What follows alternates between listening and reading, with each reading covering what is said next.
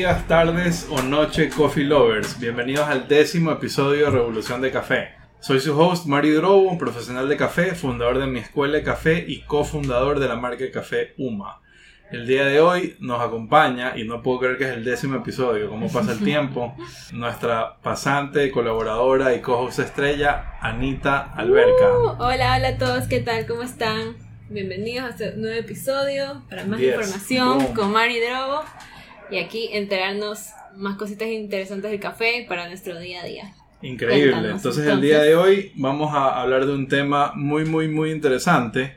Eh, es un tema muy, muy complejo. Vamos a tratar de hacerlo más fácil de digerir. Vamos a hablar de procesos de post cosecha. Vamos a tratar de, de explicar qué son los procesos de post cosecha, por qué se necesitan, eh, por qué son importantes en el mundo del café y que los entiendan un poquito más para que cuando compren su café o vayan a una cafetería puedan entender qué significa cuando les dan un café de Etiopía natural o un café de Ecuador lavado. ¿Qué Sí, significa eso? ¿Sabes qué es eso, Anita, o no? Realmente no, así que espero Pero un poder entender la idea. Un poquito. Un poquito. Y tú nos sé que, podrías sé dar que tu- existen procesos, pero así como al 100% cuál es, qué me atribuyen a, a mi café final o cuál es la una diferencia que puedo sentir, La verdad es que hasta el día de hoy no lo entiendo. Entonces sí, Perfecto. hoy día me vas a ilustrar bastante con toda esta información. Sí, bueno, vamos a tratar de explicarlo los más comunes y de la forma más sencilla y sobre todo las diferencias de cada uno. ¿ya? Ok.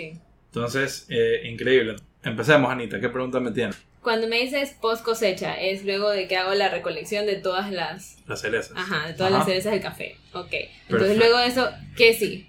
¿Cuál es el primer paso?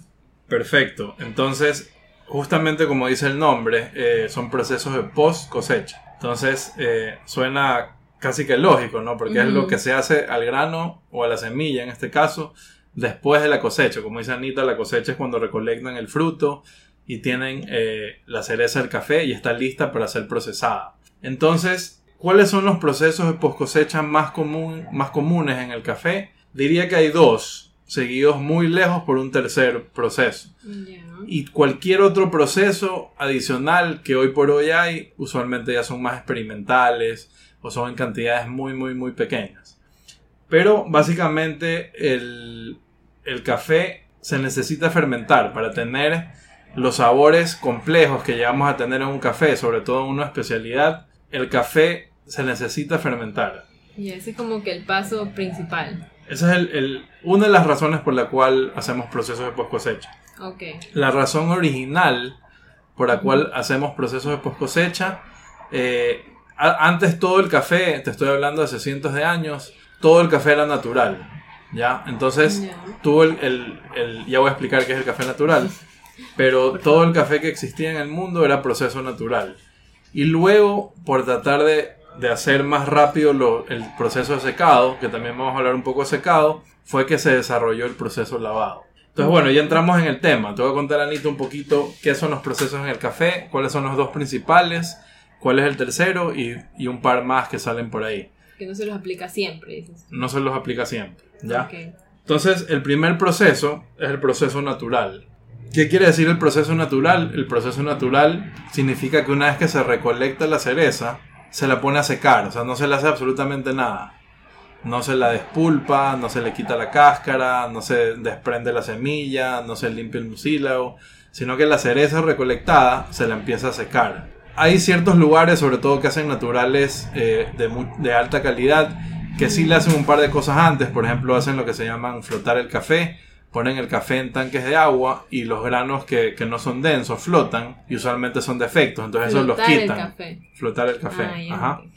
Entonces todo el grano bueno en cambio se da abajo porque pesa. Entonces es un proceso que a veces se hace, Pre- sobre todo cuando, cuando es de- de alta calidad. Entonces el café natural, ¿qué ocurre en el café natural? El grano se empieza a alimentar del mucílago, de la cáscara del café y se crean ciertos sabores.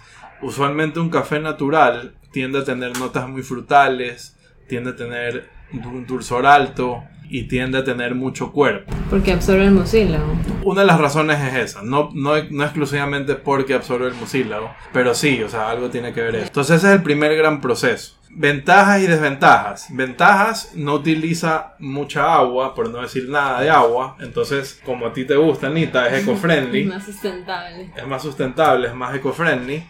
Eh, desventajas, es mucho más propenso a errores.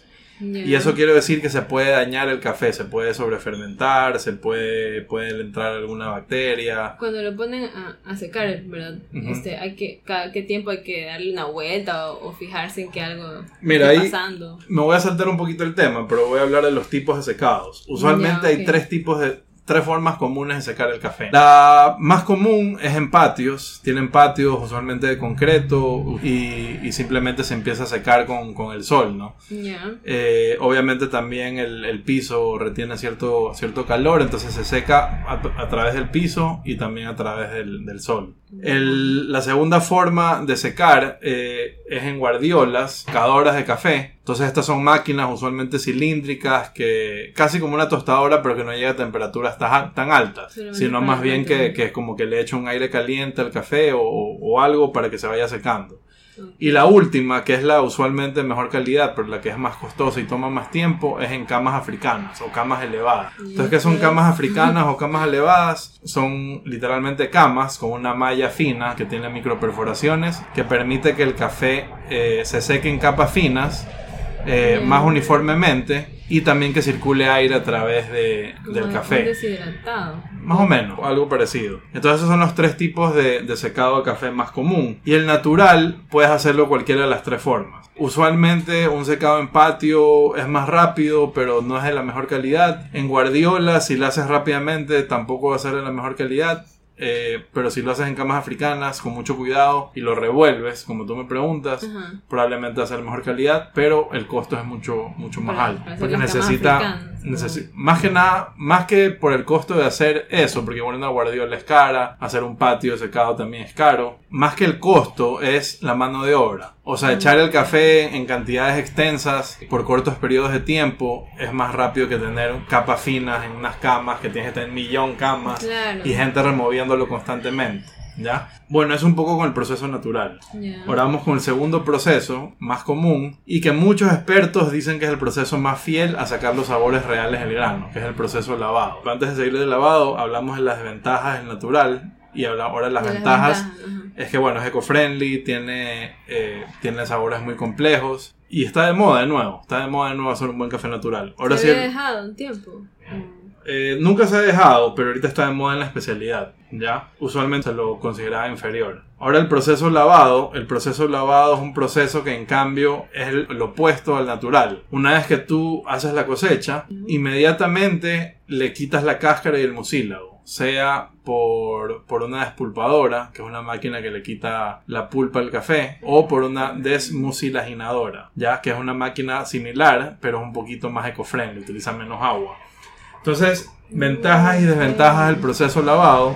Ventajas es que te da un sabor extremadamente limpio. Es usualmente un proceso con menos riesgos de, de, dañar el café, por ponerlo de forma sencilla. Y no tan buenas, o sea, y desventajas es que utiliza bastante agua, no es tan eco-friendly. No recuerdo la cifra, pero es una cantidad exorbitante. Para producir una libra de café lavado se utiliza bastantísima agua y muchos productores pequeños usualmente no tienen un, algo donde tratar esas aguas, sino que las botan ahí nomás. Eh, los mejorcitos están viendo formas de... O sea, Pero no es agua contaminada, sí.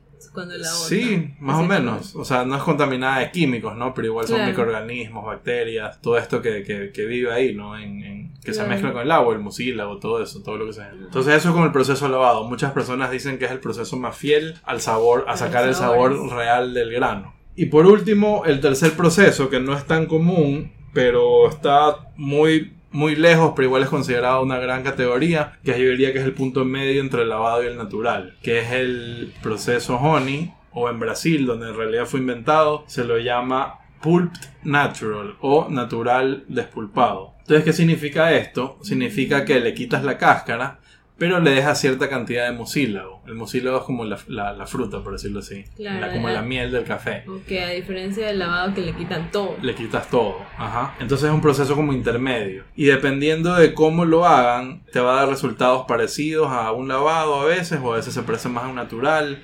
Entonces es un poquito como Pero la idea un libro de honey- secreto. Pero la idea del honey es que sea así como balanceado o que se Mi opinión al- personal es que es un, es un proceso que si lo haces bien como cualquier otro es bueno, pero que muchas veces también es por marketing, no es como para hacer algo distinto, hasta cierto punto tienes un poquito más de control que un natural, también tiene sus Claro. pros y sus contras. Me gusta, por ejemplo ahorita en, en UMA, en, que es la marca de café que manejamos aquí en la escuela, tenemos un, un típica honey, está brutísimo, o sea, buenísimo, brutalmente bueno es lo que quise Yo decir. creo que de los tres tipos de proceso he probado buenos cafés.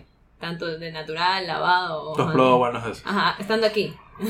Ah, bien. O sea, yo creo que cada uno sí puedo decir, ah, ya, este de aquí está Sí, buenísimo. ojo que no lo estoy criticando, me encanta. Pero yo creo que siempre un natural, un lavado, probablemente va a ser mi preferencia. Ahora, muy rápidamente, ya hablamos de esos, de esos, ori- de esos orígenes, De los de, procesos. de los procesos. Quiero hablar un poquito qué es común en cada origen. Ya. Ya, entonces por ejemplo Brasil, que es el país pro- productor más grande del mundo, más o menos hacen mitad naturales, mitad lavado. Colombia, que es el tercer país productor más grande del mundo, se enfoca casi enteramente en cafés lavados. Ya, solo en las fincas de especialidad es que hacen procesos experimentales y hacen honeys y naturales, pero casi todo es exclusivamente lavado. Lavado. Un país que, que admiro mucho por su café eh, dos países, Etiopía y Kenia. Etiopía hace un, un poco de los dos, hace naturales, hace lavados, También es Eh, mitad y mitad, como Brasil. más o menos mitad mitad. No, no sabría decirte los números exactos, pero yo creo que Sí. es mitad mitad. Y Kenia, en cambio, hace bastantes lavados. Más que nada hace lavados. Entonces, eh, en Ecuador,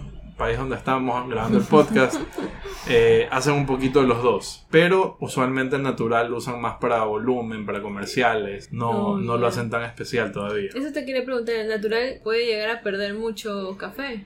Si es que no está bien supervisado. Claro, o sea, corres el riesgo de que si no lo haces bien se puede, es más probable que se eche a perder el lot o se contamine o algo por el estilo. Bueno, me imagino que por eso también como que los países productores grandes optan también por lavado para tener mejor control. Sí, es una mezcla de factores, o sea, si te pones a analizar los mercados y la historia del café, todo está un poquito correlacionado. A ver, ya sabemos un poco de los procesos. Bueno, ahorita sí me quedó mucho más claro, la verdad. Algo que había escuchado y que no, no tengo muy claro, ¿qué es el beneficio seco dentro de todo este Ya. proceso de post cosecha? Todo esto que hablamos eh, ahorita en, en esta primera parte del podcast es el beneficio húmedo. El beneficio húmedo usualmente son, es el proceso de post cosecha que se da en un centro de acopio o cercano a la finca. Es más, muchas fincas tienen su, hacen su propio beneficio húmedo. De ahí, luego de eso, que una vez que el café, a todos estos procesos después tienes que secar el café. Claro. Entonces una vez que el café está seco, de ahí viene el beneficio seco. Mm, ¿Qué quiere decir eso? Eh, usualmente son los exportadores o también puede ser en los centros de acopio en caso de que tengan todo beneficio húmedo y seco. Como incluso- una, una planta. como una planta, ajá. ya. A veces también hay productores que tienen el beneficio seco también en, en su finca. Pero Mm, ¿qué es? Es, una vez, es, el, es el trato que se le da al café una vez que el café está seco. Entonces ahí viene lo que es trillado, ahí viene lo que es separación y clasificación de granos. Entonces ahí usualmente se utilizan máquinas. ¿Qué es una trilladora? Una trilladora es una máquina que te quita la cáscara y seca el café. Si tú haces un lavado, te queda una, una capa pequeña que se le llama pergamino. Si tú haces natural, queda la cáscara seca del café. Entonces tienes que Alrededor. quitarle esa cáscara o quitarle ese pergamino para que te quede el grano verde. O sea, para cualquiera de los procesos necesito de ley pasarlo por la trilladora. Sí, necesitas pasar el café por la trilladora para dejar el café ya en grano verde listo para ser tostado. Listo. Entonces eso de por sí también es parte del proceso porque aquí también puedes echar a perder el café. Si no está calibrada, si no está calibrada tu trilladora o, o si está desgastada o algo por el estilo, puede dañar el grano y puede hacer que, que se eche a perder. Luego también vienen otros procesos como clasificadoras de tamaño, eh, máquinas láser que separan los cafés por colores, tenemos densimétricas que miden la densidad del café, son camas vibratorias que sacuden el café y empiezan a separarlo por densidades, o sea, por peso. Y todo eso es mientras más proceso le das al café, más uniforme va a ser y probablemente más libre de efectos. Porque por más que tú hagas un trabajo increíble en finca, Ujú. es probable que se pasen un par de defectos o granos no tan buenos. Entonces, en, en, en el beneficio seco, usualmente se puede identificar más fácilmente estos efectos y separarlos. Y por Ah. último, incluso hay ciertos lugares que hacen eh, recolección manual. O sea, una vez que limpian, trillan, paran por densidades, por mallas, igual pasa por camas donde van seleccionando manualmente para dejarlo lo mejor posible. Y eso usualmente con cafés de alta calidad. Claro. Eh, entonces Wow, eso es el Eso sí beneficio seco. tenía ni idea. Sí, y, y bueno, y después de eso obviamente viene también la calidad en, en los sacos. Las formas más comunes de guardar el café El es empaque dices tú ya para el empaque como para, para, como para exportar, ajá. Tradicionalmente se lo, se lo guardaban en sacos de yute, Ya. que la yuta es una fibra, el yute es una fibra orgánica. No, en realidad no protege mucho al saco de nada, al café. Le, entra, le puede entrar humedad, le puede entrar, o- obviamente le entra aire. eh, Usualmente se opta por este por este material. depende, si es un café comercial probablemente venga en sacos de yute. Ya. ¿ya? Pero por ejemplo ya los cafés especiales están empezando a desarrollar eh, nuevas fundas o nuevas tecnologías, por decirlo así, como por ejemplo la Grain Pro o, o Ecotac, que son dos marcas, de, de una funda que protege más al grano. ¿no? Entonces usualmente un buen café lo tienen en sacos de Grain Pro y luego lo ponen en fundas de ¿Y, yute más de como qué por- material es? Es un plástico, un plástico resistente. decirlo así. Entonces, Anita, yo creo que estamos por terminar el- el- este episodio. Sí, Que fue súper súper denso, súper informativo. No, pero bueno, la verdad es que sí, como tú dices, sí fue o sea, fácil de entenderlo, más que nada. Y me encantó mucho entender esto, que hay una separación dentro del proceso mismo, hay una separación de lo que dijiste, beneficio húmedo y beneficio seco. Que el seco, la verdad, recién me estoy enterando bien, bien. Sí. Qué increíble. No, igual- gracias. Igual todo esto lo vamos a ver más a fondo en la segunda temporada, con más invitados. Ahorita eh, en, en Revolución de Café lo que queremos es informar al consumidor o al coffee lover qué pasa, o sea, cómo, cómo funciona el grano, de la ¿Qué hay forma más sencilla, qué hay detrás del Ujú. grano. Entonces, bueno, Anita, antes que me despida yo, algunas palabras. Este, no, también invitarlos a que interactúen bastante con nosotros, que nos hagan más preguntas, de hecho, de cada, eh, bueno, de este episodio como tal, si quieren conocer algo más o así mismo de los episodios anteriores. Agradecerle a Mario, como siempre, por todo su increíble conocimiento que nos está compartiendo en cada uno de estos episodios y en los futuros que se vienen. Así que eso. Bueno, muchas gracias al público, gracias al equipo, gracias a ustedes eh, se está dando este podcast. Eh, no se olviden seguirnos en redes sociales y en nuestro canal de YouTube, arroba revolución de café, guion bajo, arroba barista Mario C, arroba mi escuela de café, arroba Ana Paula Daily y estén atentos a los siguientes episodios. Y recuerda que el mejor café es el que más te gusta. ¡Uh, bravo! Muchas gracias. ¡Boom!